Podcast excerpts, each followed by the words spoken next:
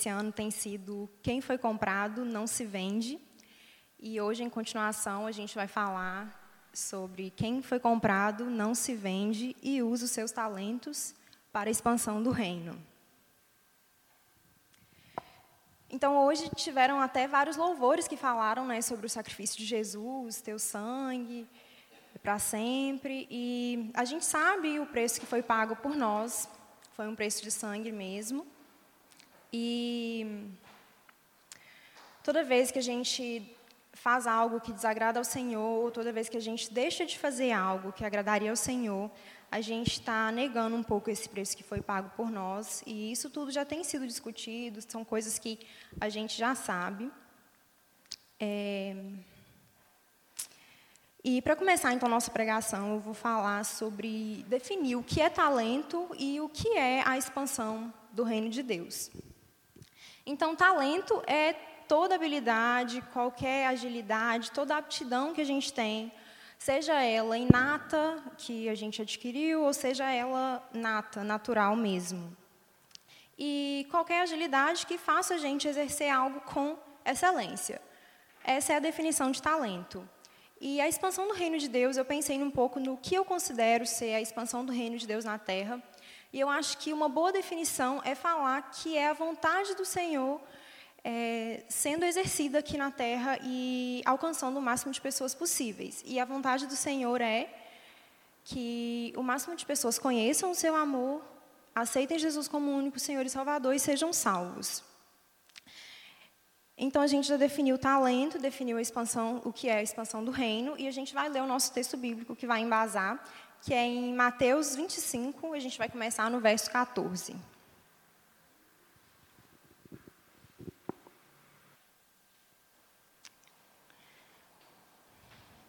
A parábola dos talentos. Pois será como um homem que, ausentando-se do país, chamou os seus servos e lhes confiou os seus bens. A um deu cinco talentos, a outro dois e a outro um, a cada um segundo a sua própria capacidade, e então partiu. O que recebera cinco talentos saiu imediatamente a negociar com eles e ganhou outros cinco. Do mesmo modo, o que recebera dois ganhou outros dois.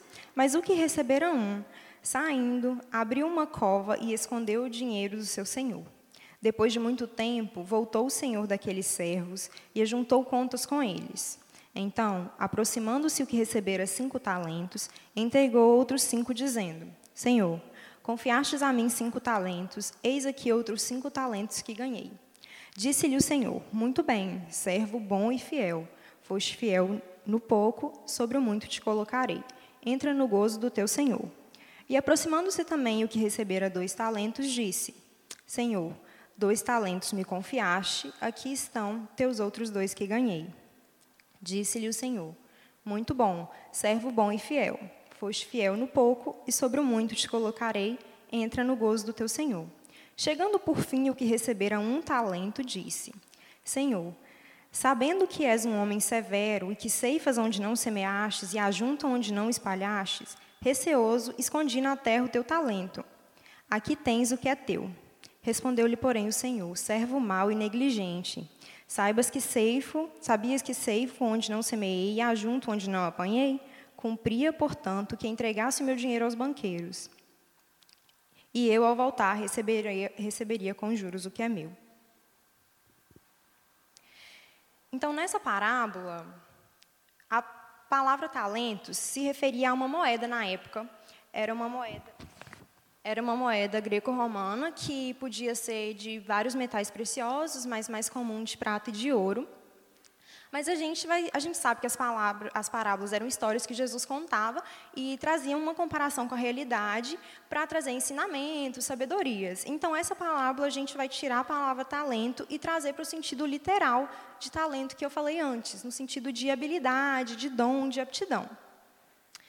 E esse Senhor que distribuiu os talentos, a gente pode comparar ele com a presença de Jesus que um dia vai voltar e vai nos questionar: onde estão os talentos que eu te dei? E a nossa resposta pode ser positiva, como a do primeiro homem, que entregou ao seu senhor os talentos em dobro, ou seja, que aperfeiçoou os talentos, que multiplicou, ou a nossa resposta pode ser negativa, como a do último homem, que pegou esse talento e escondeu e não fez nada com ele. E o Senhor distribuiu os dons, as habilidades a cada um conforme a capacidade que nós tínhamos de administrar. Então, cada um tem habilidades diferentes e cada um tem habilidades específicas que podem ser usadas e devem ser usadas para chamados específicos do Senhor. Mas nós também temos alguns tesouros que são acessíveis a todos, que são o Espírito Santo que habita em nós, a palavra do Senhor, que é um grande tesouro para nós, e o amor de Jesus. É...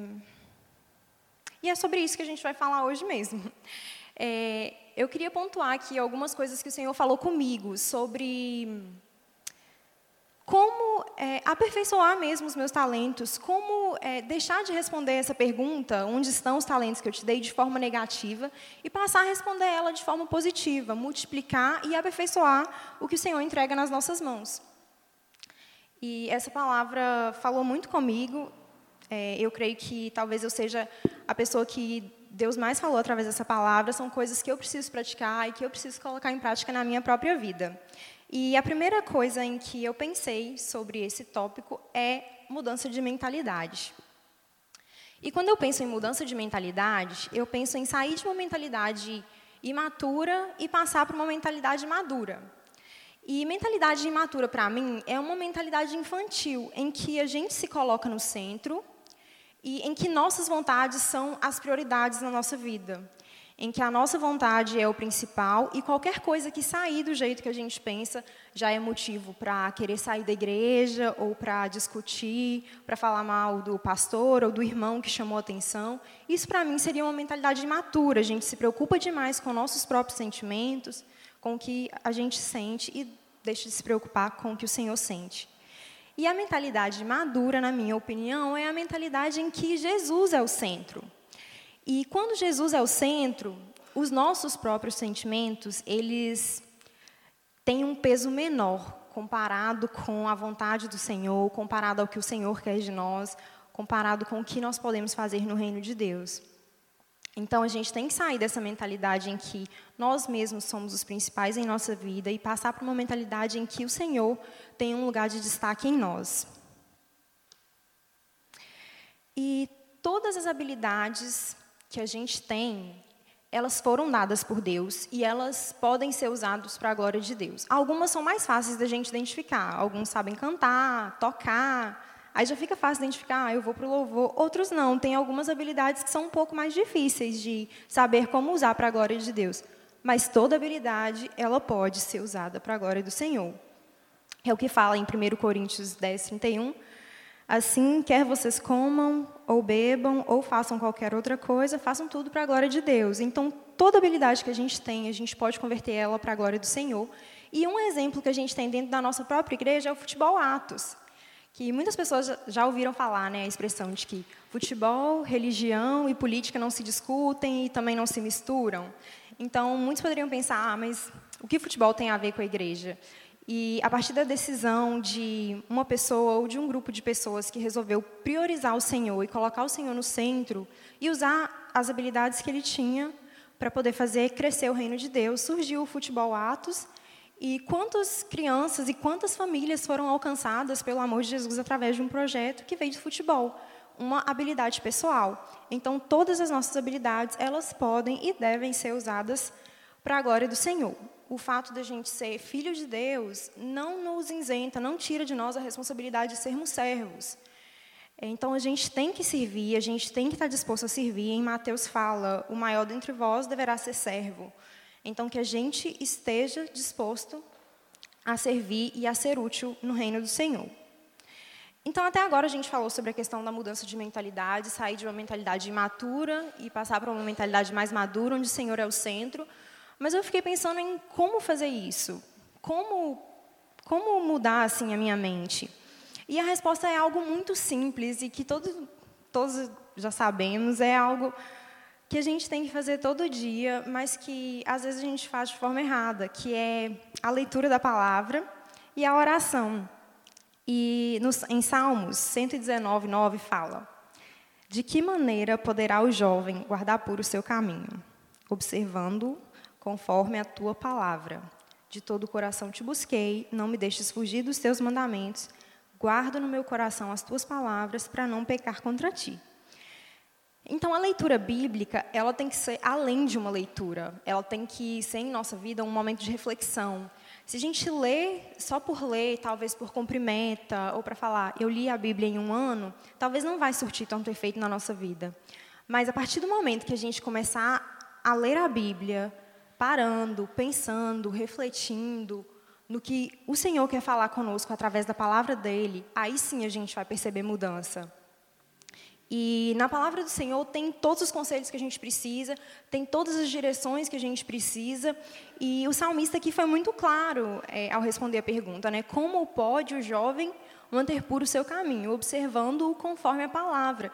Então é algo muito claro. Se a gente quer se manter em um caminho de pureza, de santidade, a gente tem que observar a nossa vida conforme a palavra do Senhor e fazer as correções necessárias conforme o que está escrito aqui. É, tudo que está escrito na palavra é para o nosso próprio bem. Não tem nada que é só para a gente seguir que não tenha um sentido. Quando fala não matarás, é porque se a gente matar, a gente vai preso, vai trazer consequências psicológicas. Então, todos os mandamentos dados são para o nosso próprio bem no final. A gente não sai prejudicado em nenhum deles. Então, a gente tem que passar a refletir na palavra e a ler a palavra com mais seriedade é, deixar de ler mesmo por obrigação e passar a ler por prazer, para aprender e para entender o que o Senhor quer falar conosco. O segundo ponto que eu coloquei foi oração. E assim como em um relacionamento entre pessoas, em um namoro, a gente não consegue manter uma relação boa sem o diálogo, assim também é no nosso relacionamento com Deus. A gente não consegue manter um relacionamento íntimo com o Senhor sem a oração, que é a forma da gente conversar com Ele. E através da oração, a gente vai estar mais próximo de Deus, a gente vai estar cheio do Espírito Santo. Uma das formas a gente ver que a gente está cheio do Espírito Santo, ou de reconhecer o Espírito Santo em nós, são a presença dos frutos do Espírito em nossa vida. Então, é o amor, a bondade, benignidade, paz, todos os frutos né, que a gente conhece.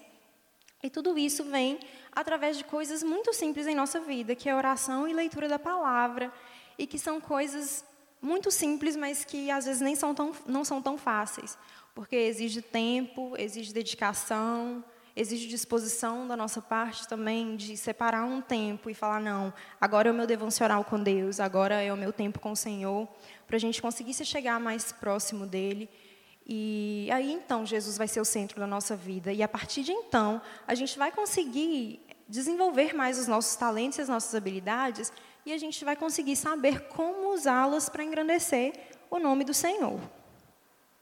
A gente vai sair de um estado é, de paradeiro na obra de Deus e passar para um estado de ação na obra do Senhor, de correr atrás de fazer o melhor para Deus.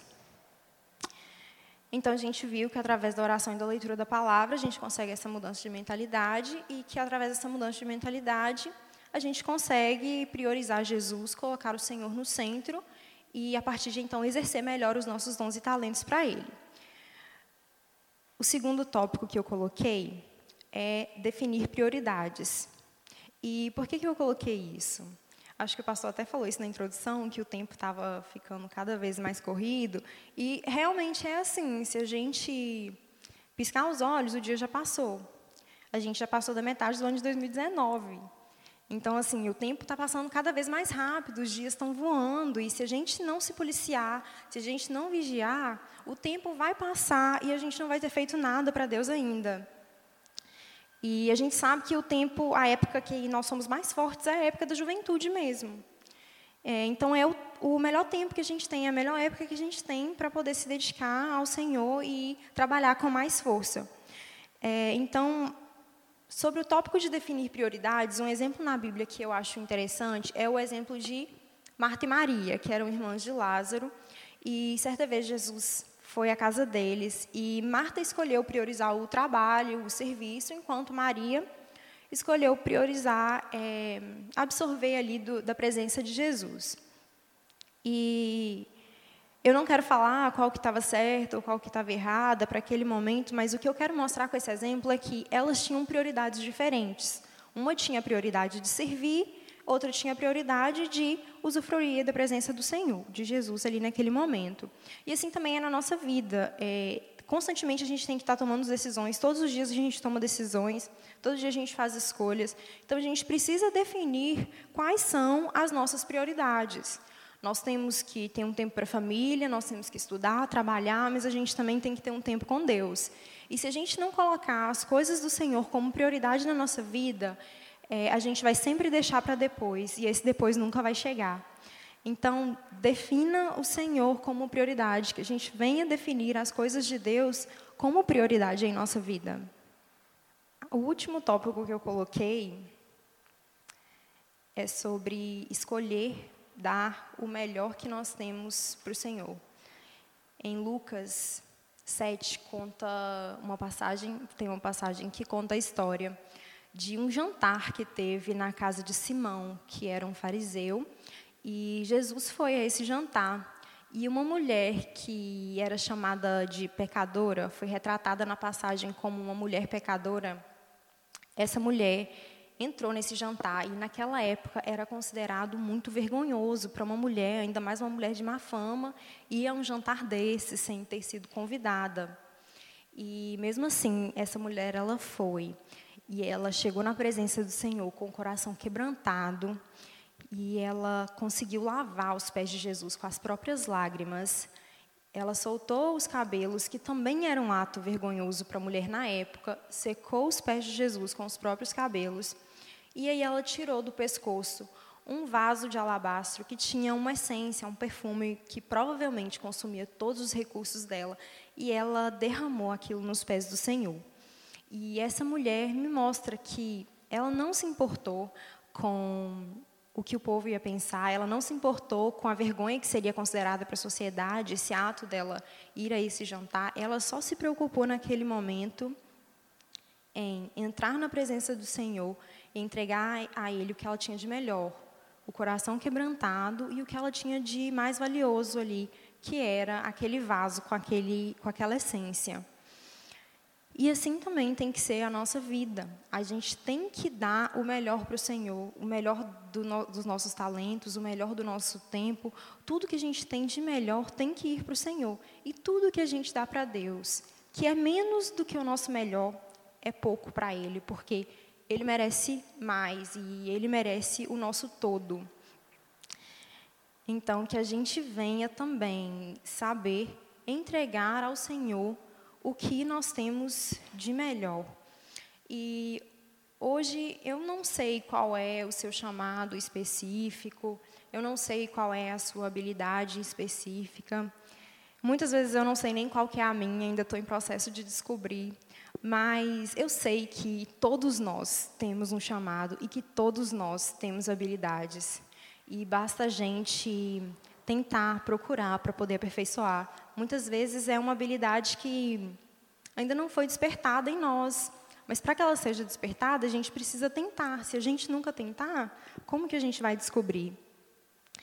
E se a gente ainda não sabe qual é o nosso chamado específico e como usar os talentos que a gente tem e que a gente reconhece em nós para a glória de Deus, a gente sabe do chamado geral que nós temos, que é a grande comissão do ID, levar o evangelho, pregar o evangelho. Isso é para todos nós. Então, enquanto a gente descobre o nosso chamado específico, a gente já pode ir trabalhando no nosso chamado geral, priorizando o Senhor em nossa vida definindo nossas prioridades para mudar nossa mente e sair no mundo pregando para as pessoas que estão à nossa volta, no lugar onde a gente está, é, ou sair tocando, usando o que você tem de melhor para engrandecer o nome dele. E o mundo pede socorro lá fora, como o nosso mundo está hoje. É tão triste ver tantas coisas que antes eram inaceitáveis e que hoje já estão tão normais. E a gente tem esse socorro dentro da gente, que é o Espírito Santo, a gente tem esse socorro na palavra de Deus. Então a gente tem o socorro para levar. Basta a gente tomar uma atitude de priorizar o Senhor em nossa vida, colocar Jesus no centro e resolver fazer a vontade dele para nossa vida e faz, resolver cumprir o chamado do Senhor para nós. É, em Lucas 12 fala que a quem muito foi dado, muito será cobrado. E eu fiquei pensando, será que a mim muito foi dado ou será que a mim pouco foi dado? E veio à minha mente aqueles países extremistas em que as pessoas não têm acesso a cultos, as pessoas não têm acesso a Bíblias, não têm pastores, e nós temos tudo isso aqui. Quantos cultos a gente tem durante a semana? Quantos pastores a gente tem na igreja? Quantos líderes a gente tem? Pessoas de confiança para nos aconselhar, para nos ajudar a permanecer no caminho. Então eu creio que a nós muito foi dado. E eu creio que de nós também muito será cobrado. E é por isso que o meu desafio hoje, para mim mesma e para todos aqui, é que a gente venha dar o melhor para o Senhor, que a gente venha aperfeiçoar, explorar e multiplicar os nossos talentos para serem usados para expandir o reino de Deus. Amém.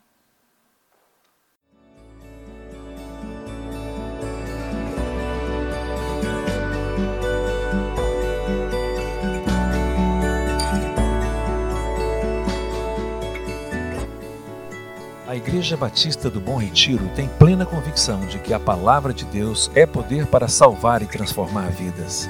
Nosso desejo é que essa mensagem tenha alcançado seu coração. Para saber mais sobre quem somos e em quem acreditamos, acesse ibbrpatinga.com.br.